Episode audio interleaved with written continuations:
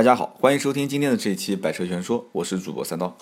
前几天呢，因为啊公事出差，到了一趟广州。广州这个城市呢，跟三刀也是没什么缘分啊。之前有过两次，差一点点就去了广州。其中一次呢，连机票都出来了，但是因为一个非常紧急的事件啊，前一天晚上临时决定啊，第二天这个退票啊，不能再去广州了。所以呢，这个 应该讲沿海城市绝大地方我都啊，就是绝大多数的一些城市都去过，就唯独啊整个广东省。三刀是一个城市都没去过，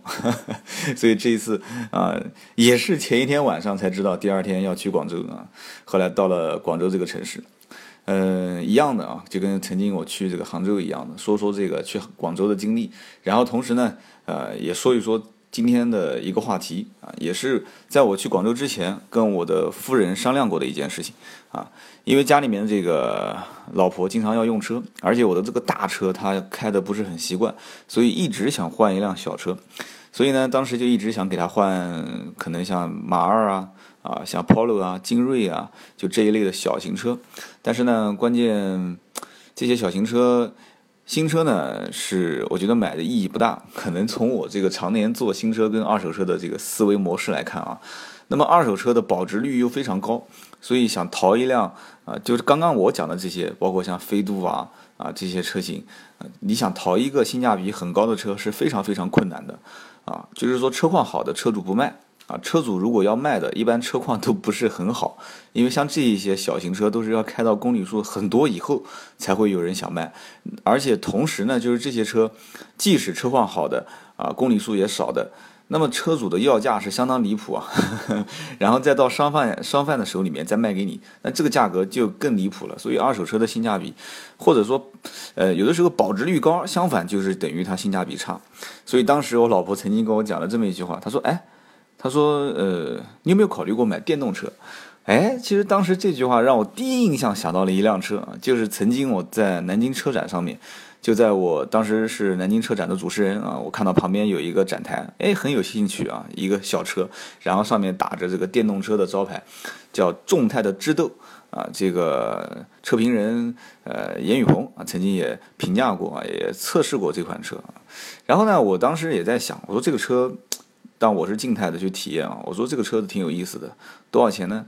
当时这个车我看的标价是非常非常贵，我觉得太离谱了，就这个车型能卖到这个价格，啊，后来那个销售也跟我讲，他说看来你对这个方面没太关注，为什么没太关注呢？因为这个车是有补贴的啊，就是说这个价格还是在没补贴之前啊，那么如果补贴之后，这个车就四万多，我说原来是这样子的，要补贴那么多钱，所以后来我才知道，原来这个补贴。因为啊有补贴，所以电动车在很多车型当中价格都是相当离谱的啊。就比方说南京这个出租车，出了很多的这个比亚迪的 E 六啊，比亚迪的电动车。那么这个电动车呢，看起来啊就很像这个丰田的车，但是大家都知道嘛，比亚迪大部分的车长得都像丰田。然后但是坐进去之后，发现这个车整体的质感还是不错的，而且这个车子呃怎么讲呢？就是出租车司机给予的口碑也蛮好的啊。呃，等会儿可以聊一聊我跟这个出租车司机的一些呃聊天，就关于电动车这方面。所以当时我就觉得这个车型还是，如果说作为家用可以考虑啊，你毕竟中间那么大一个电子屏幕，然后显示各种数据啊，然后挡把、它的中控台各方面都给人感觉质感还不错。结果一看报价，我的天啊，这个车型的报价三十多万，三十多万什么概念啊？就我不知道他要补多少钱，反正我我觉得再怎么补这个车型，你要让我以这个价位啊，就哪怕你补我十万吧。啊，据我了解，好像有补贴超过十万的，但是你即使补我十多万吧，我觉得这个车型你让我花将近二十万去买，我接受不了啊，至少我个人可能接受不了。然后这里面可能很多人就要讲了，说三刀你还是讲一讲比亚迪秦啊，这个车我很感兴趣。那个秦呢，毕竟是混动啊，就混动里面其实那就多了啊，不仅仅是秦啊，大家都知道我之前是在奥迪这个体系里面，比方说奥迪 A 八有混动啊，奥迪 A 六也有混动。然后这个 很遗憾啊，A 八 A 六的混动都没有，啊啊，但它不是这个，它不是严格意义上的混合动力啊，因为严格意义上，你看汽车之家它分类里面只是插电式混合动力车啊，它才会把它进行一个分类，所以呢，这个里面就包括像这个拉法啊，包括这个九幺八 Spider 啊，九幺八，然后 i 八就是宝马的 i 八。其实宝马的 i 八这边插一句话啊，因为今天这一期节目呢，既然聊到电动混动，三刀呢也不想把这个所有的呃车型全部都呃怎么说呢评价一遍，因为这里面有很多很多的一些车，呃，三刀也没有太多的实际的这个驾驶经验。在电动车和混合动力车型当中呢，我觉得其实现在很多就是国产车型就是套国家政策啊，讲白的了，就是你比方说这里面有个很夸张的车，当时我看到的，就是这个叫瑞奇，我一个兄弟就是开这个麒麟啊，就应该怎么讲呢？就搞不懂了，但是麒麟锐奇就是奇瑞的这个 4S 店的。然后瑞奇的这款车型 M 一啊，大家应该有印象，小小的，长得其实还挺好看啊。M 一有一个二零一三款的叫 M 一杠 EV 这个车，这个车就是纯电动的啊。这个车纯电动的报价是十六万九千八，长得一模一样的啊。然后在后面一个大菊花啊，菊花上面是用来给人啊用这个电动来插进去充电的啊，就像这个。啊，有的是在菊花上面啊，有的是在侧面，啊，你比方说刚刚讲的智斗就在侧面，然后还有比方说这个荣威啊，荣威的那个是叫 E 五零啊，荣威的 E 五零就是插在鼻孔上的，就是前面现在也不存在是叫进气格栅了啊，就是从前面鼻孔上面插一个管子啊，所以说。这个电动车，我现在我总觉得啊，就包括这个智斗，智斗也是，就是最夸张的，就是我曾经，其实你说不关注，我也经常会上一些电动车的论坛，也会去看。我印象中，智斗当时论坛里面的网友当时是这么讲的，他说，呃，当时好像还是个残疾人啊，大家可以看这篇帖子，应该还是比较靠前的啊，就是置顶帖吧，好像不是置顶，是精华帖。当时这个呃，应该是个残疾人，是四川的一个泸州吧，好像哪里的一个一个残疾人。他觉得买这个车子就是图方便，因为在很多的一些就是三四线、四五线城市，他们自己家是院子嘛，啊，院子前面他就会，呃，只要拖根线出来，他就可以去充电。所以电动车最早在很多的一些四五线、三四线城市，而且很多的一些就是收入水平一般的一些家庭里面，他们会觉得就这个车不花油。而且加上各项补贴，如果这个车很便宜，绝对可以买，对吧？两三万块钱，三四万块钱。其实，在很早很早以前，我就在南通的一些小城市就见过很多的这个，就什么名字、什么牌子都没有的，就没见过的一些电动车。当时我不知道是电动车，我就觉得很奇怪。我说这个车子也是什么牌子都没见过嘛。然后当地的这个人就跟我讲，他说这是电动车。我说但是电动车这个车怎么会就没牌子呢？啊，他们说这个很简单嘛，就是反正七拼八凑的一些小工厂，然后就把它拖着在一个小的，就也不是 4S 店嘛，就像可能以前是卖摩托车的这些门面房啊，你要哪一辆你指指哪一辆直接开走。而且那个时候这些车还不是上正规牌照。好像也是随便上个什么牌照就就可以开了，所以现在的电动车拿补贴，拿了补贴上汽车牌照，但是这个价格真的我有点看不懂啊。可能我相信绝大多数人也看不懂，但是大家都知道，我也看了很多的文章都在讲，就是套政策，就是来拿钱的。你比方说就讲那个智斗，刚刚讲的有有点远了。智斗这个车，当时论坛里面啊，实际车主是这么写的，他是这么评价的啊，他说当时。厂家给予的这个续航里程啊，大概是在一百五十公里左右吧。但是实际开起来的话啊，你就想都不用想，是不可能的啊。实际开，它当时测试了好几天啊，基本上是在七十五公里的行驶里程，呃，然后就会剩余电量在百分之二十五左右，那么就是还能大概开三十八公里。这个只是它的表显啊，表显。我相信没有哪个人敢真的这样子去开，没有人敢的。这个前提是充满电啊，充满电。然后后来又试了一次，是开了七十一公里，开了七十一公里，剩余电量大概在百分之二十二，然后是大概还能续航三十七公里左右。所以说这个车子累计加在一起跑不到一百，反正就在一百公里上下。这是一辆新车，所以当时这个人就在讲说，一定要到 4S 店跟他们谈，这个太夸张了啊！你大概差那么一点能接受啊，你差的有点多了。所以说这个智斗当时他一开始也是，就是把它当成一个玩具啊，平时简单带个步啊，他平时公里数也就在五十公里左右。但是五十公里左右啊，我觉得啊，其实这个车子一开始买回来 开七十五公里，还剩百分之二十的电量啊，二十五的电量。这个很难想象，开了一年或者两年之后，这个电池会怎样？虽然现在有一些电动车，它是承诺就是啊终身或者是十年电池是可以给你更换的，但是我总觉得这个有点不太靠谱。所以我老婆当时曾经跟我讲过啊，说这个想买个电动车，我当时第一反应是智斗，后来我发现智斗有一个什么问题呢？智斗是两座的啊。我们家有孩子，所以孩子的儿童座椅卡上去之后，那我就没地方坐了，所以智斗就直接 pass 掉。pass 掉之后呢，当时我是这么选的啊，我觉得如果价位在就是国产自主品牌五万块钱左右啊，如果是合资品牌十万块钱左右或者十多万。啊，有一个四门的纯电动的车辆，我觉得可以考虑啊，因为毕竟省下一大笔的油钱，然后又是比较时髦，对吧？然后呢，又体验了这个最新的一些动力啊，讲的再高大上一些。虽然三刀从来不是这种高大上的人啊，啊，就比方说为了环保做贡献啊，第一批为环保做贡献的车主，后来我发现这个太难实现，太难太难了啊，因为。价格简直都高的离谱啊！不管是刚刚包括我讲的这个荣威 E 五零，荣威 E 五零，我在论坛里面也看了很多人也是，就是买了就后悔。很多人都是觉得就是看起来这个车挺漂亮的啊，然后这个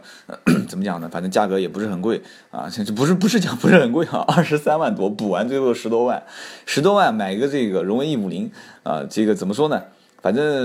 勉勉强强也能接受吧，啊，最起码很多一些在上海当地的一些当地车主还是能接受这个这个价格的。所以说，呃，这个车一开始我也在考虑啊，我想，哎，我在我在这个南京的车展上面也看到过这个荣威的 E 五零，我觉得这个车子将来，我好像我还发了一篇微博吧，好像我印象中，我说这个车将来很有可能会在啊电动车领域，在国内的电动车领域可能会出现一个。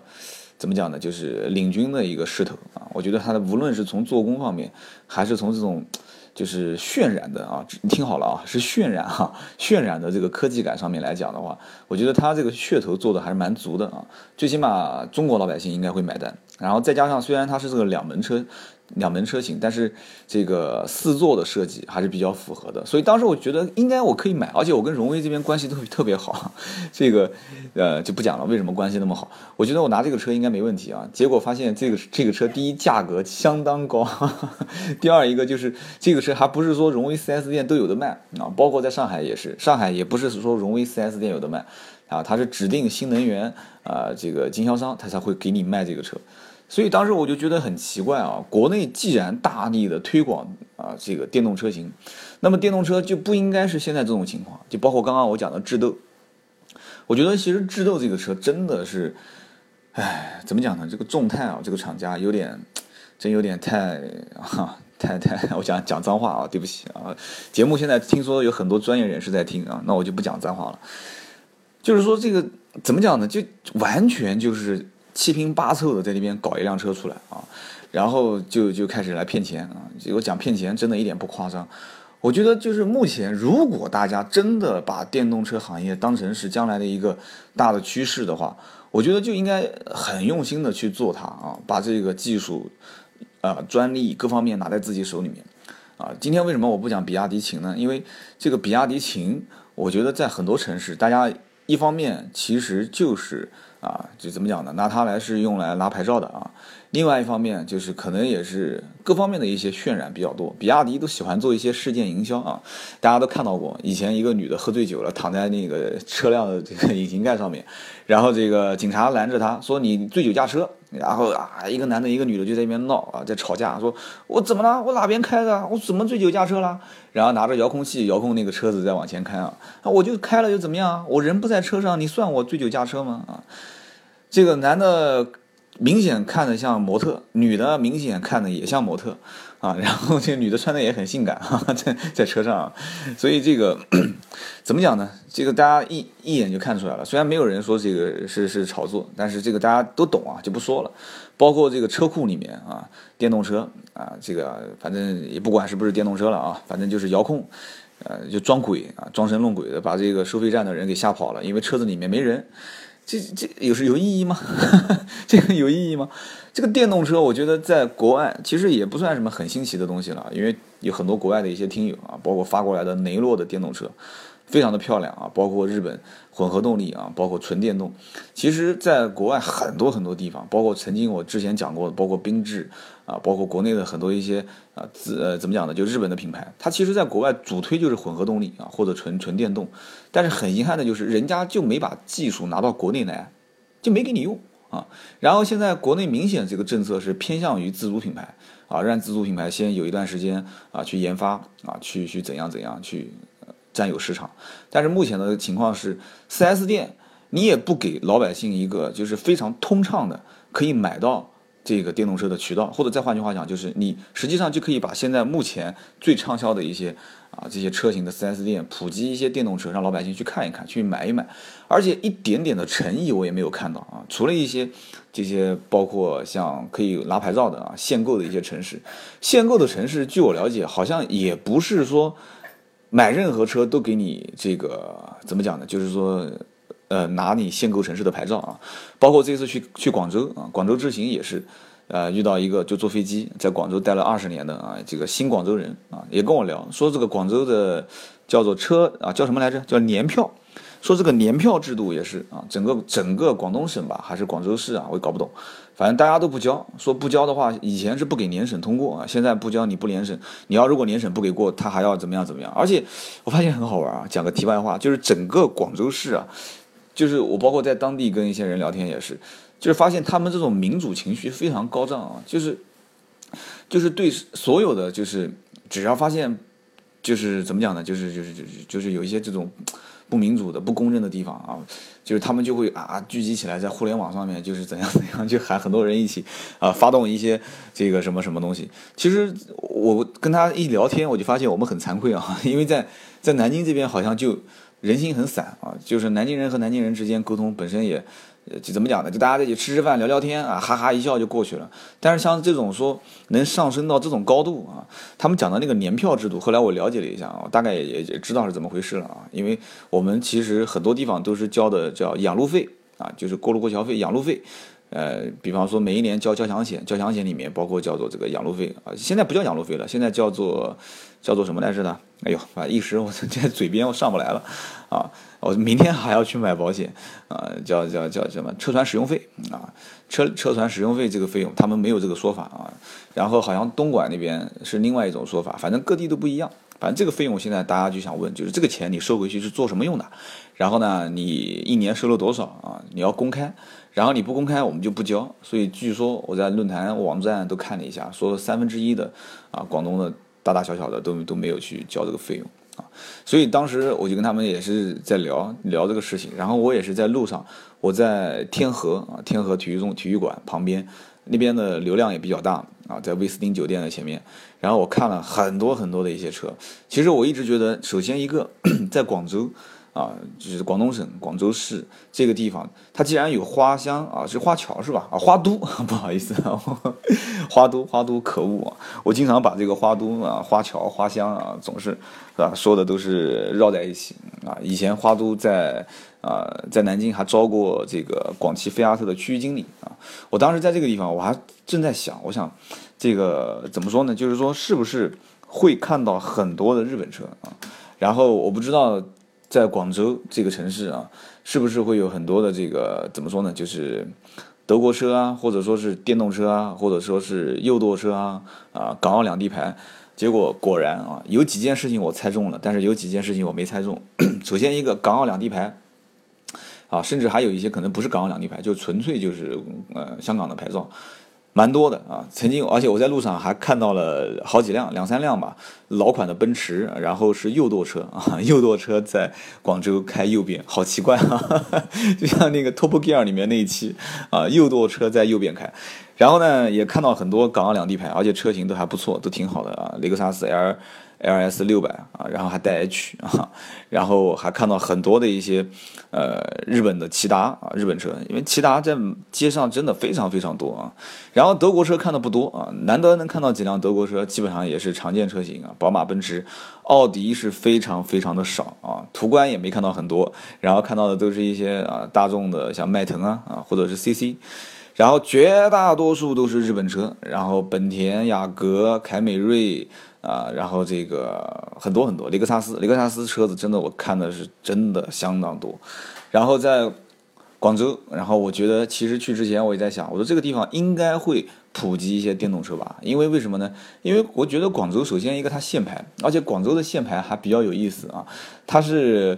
呃是怎么说来着呢？就是呃节油就叫应该叫新能源车啊，然后这个混合动力车。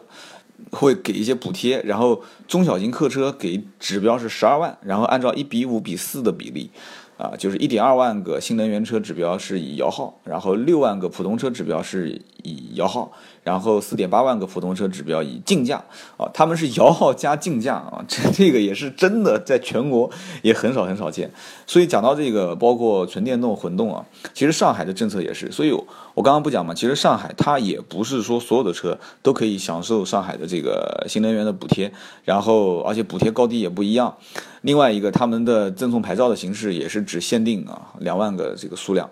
然后在北京、深圳这两个地方也是，好像甚至于北京还没说呃百分之百给予所有的就哪些车型说这个不摇号直接给牌照的这个方案。所以现在在国内新能源车型，我觉得就存在一个什么呢？第一个，国家政策的一个引导导向非常的。怎么说呢？就是就影响非常的大。第二一个就是消费者现在除了能知道一些就是广告啊，或者说是炒作的比较响的一些电动车，其他的像我，就像比方说我老婆随便讲了一句说，哎，说哎老公你去看一看，我们不如买个电动车吧。其实我从我的需求点出发，我就是需要一个挡风遮雨，然后不要老出问题的，可靠一点的。所以其实只要我觉得可靠一点的车，我就没想过是买个。啊，自主品牌，因为在电动车自主品牌真的就这几款车型啊，包括我刚刚讲的智斗，包括还有这个奇瑞的那个叫什么呢？瑞奇啊，瑞奇我就不用看它这个电动车了，因为瑞奇 M1 这个车我也见过。嗯，怎么讲呢？我我已经基本上就失去信心了啊，就信心已经失去的差不多了。然后你再是个电动车，然后再加上很多的一些网友的给予的一些评价，我觉得真的是很遗憾啊。混合动力车型呢，我们以后有机会慢慢讲啊。因为比亚迪秦，我身边已经有两三个人已经提车了。改天有机会呢，我好好的去试一下这个车，我再跟大家来聊。今天这一期节目呢，因为没有去啊重点讲某一款车型，原因也是三刀没有去深度试驾过啊某一款车。如果我深度试驾了，我一定会跟大家好好聊一聊。但是这次去广州之行也让我啊有一些感触啊。最后就跟大家讲我的感触，就是因为 早上一早我从我们小区出门的时候。刚出门头一台啊，头一台有一辆出租车从我们小区啊，呃，刚刚启动准备走，当然它声音很小，我差一点头就要撞到那个车子的尾巴上面了。然后后来我我一看啊，住在我们小区的一个出租车司机，然后我就跟他打招呼，我说那个方不方便今天第一个单子接我？他说可以啊，没问题。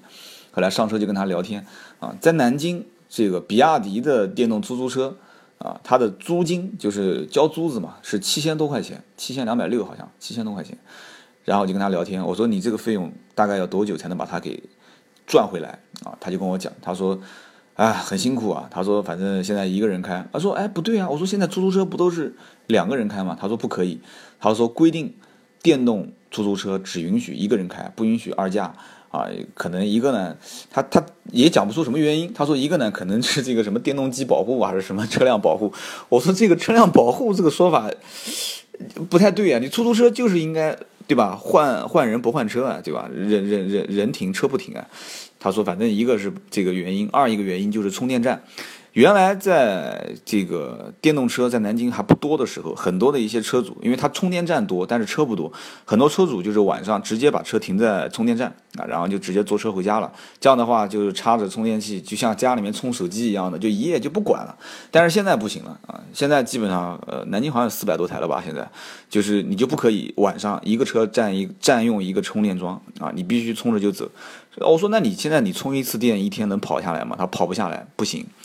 然后他现在是基本上就是上午跑完之后，中午利用吃饭和休息的时间去充电。但是又有一个问题，就是绝大多数的出租车司机都是中午，都是想着中午啊去吃个饭，然后休息一下，所以中午。就很头疼，就大家都在，充电桩就那么多啊，所以没办法，那你就只能要不提前吃啊，要不就是之后吃，要不去之前就是用对讲机互相喊一下啊，大家有哪些人在那边，有没有啊？那边有没有空的充电桩啊？有的话就去一下。所以这些出租车司机真的也很辛苦啊，真的很辛苦啊。再讲再讲个好玩的事情啊，这个讲远了啊，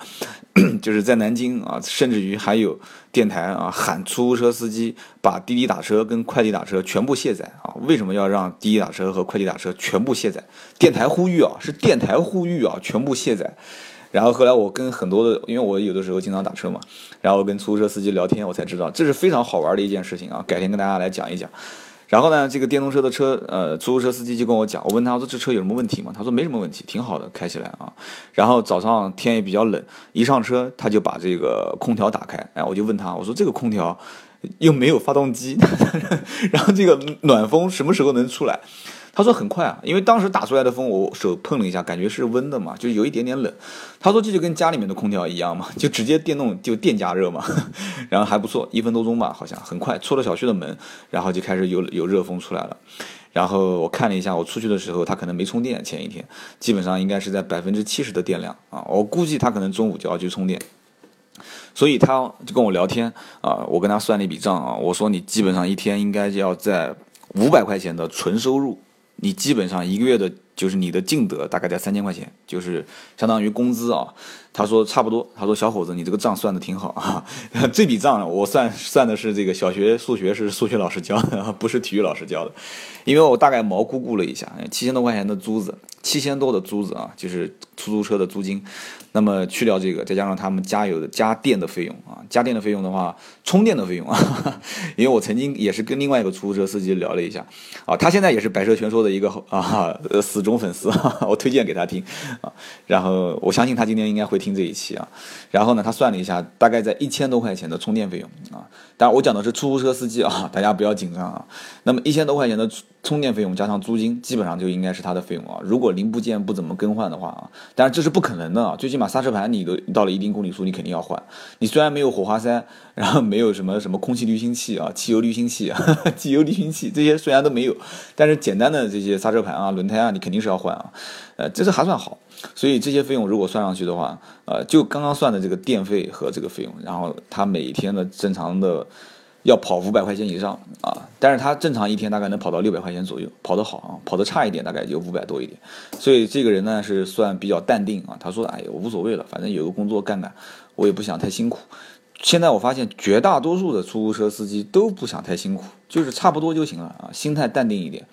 所以呢，现在电动车这一块啊，我觉得有几个市场还是没有打开啊。一个呢，就是 怎么讲呢？呃，叫做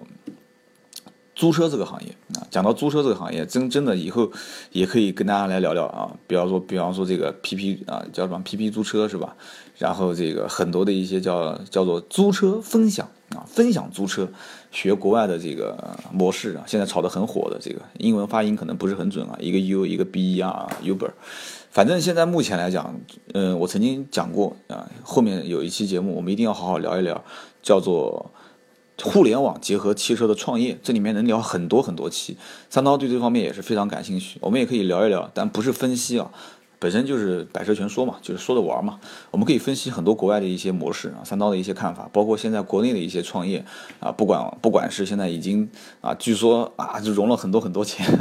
啊，包括什么车易拍、优信拍、开心帮卖啊，包括大搜车、车王啊、车牛啊、什么牛车啊，这次包括在上海的这个 L I N C 的这个 Link。啊，上海的二零一四汽车创业大赛啊，里面很多项目，回头一个一个可以跟大家讲，每一个都可以讲一期。你想想看，每一个都讲一期，明年大半年的节目都已经结束了。所以今天讲的这个电动车，很多人可能会说啊，第一听得不过瘾，因为你没有直接讲哪一款车，没有说到我想听的车。没关系，你想听哪一款车，三刀就给你试哪一款车啊。我看过了，这里面基本上所有的电动车啊，包括宝马的 i 八啊，兄弟都有人提啊，我也可以去开这个车，没任何问题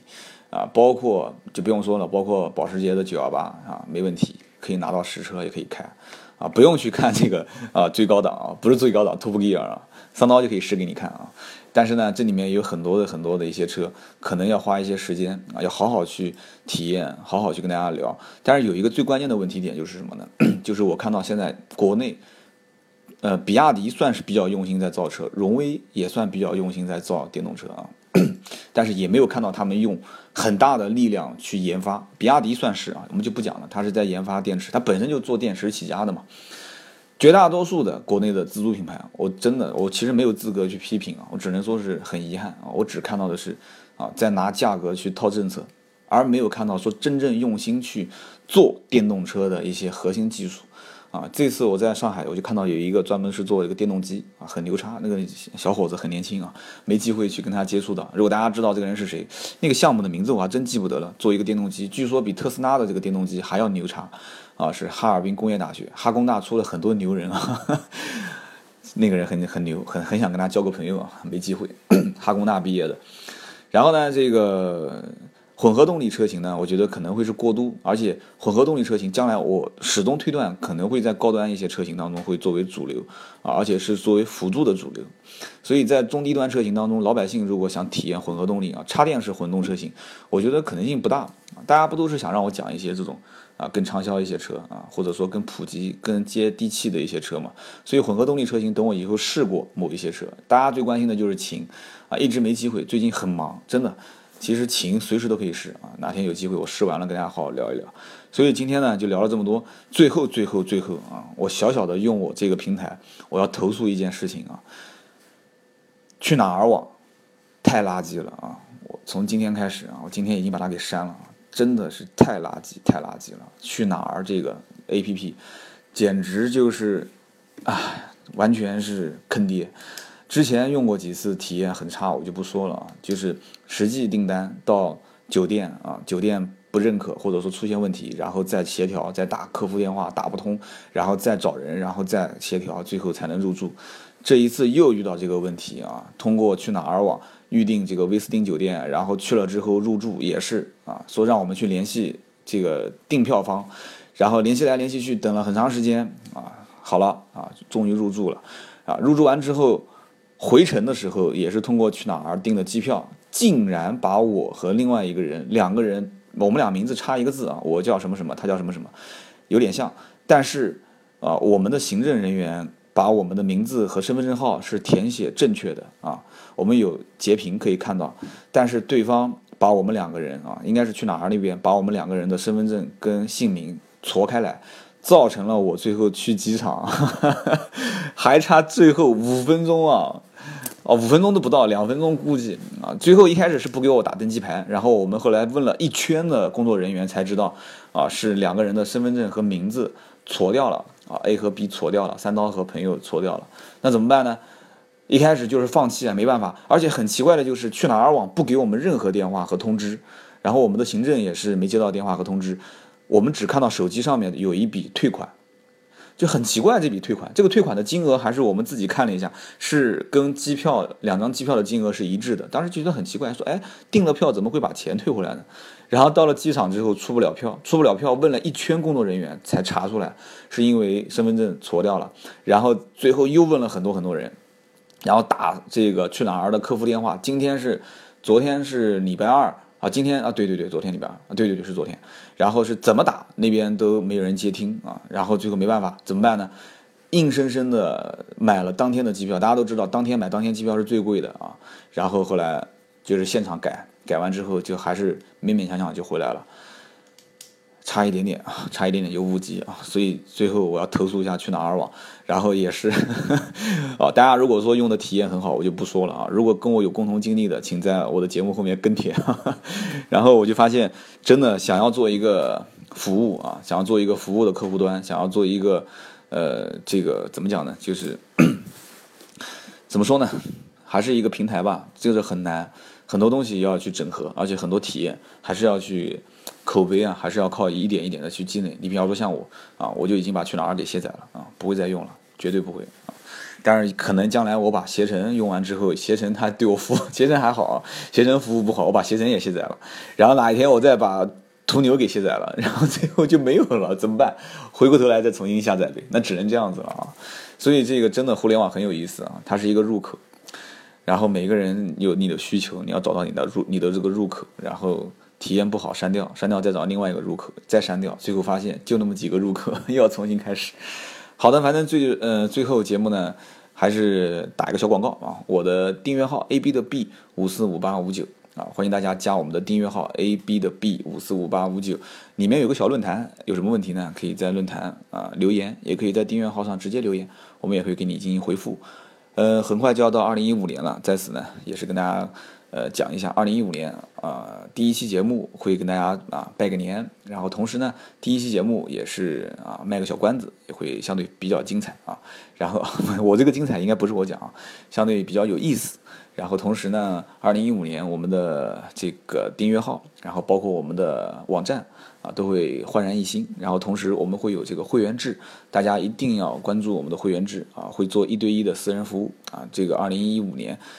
新的开始，也祝各位啊早一点，祝大家这个新的开始有一个新的起点。这一期节目呢录的时间比较晚，也是到了凌晨，因为明天又要赶动车去另外一个城市，啊没有时间，所以。为了准时把这个节目公布给大家听，所以今天晚上一直到了凌晨快两点，我把这个节目录好。所以声音比较小，是因为老婆孩子都已经睡了。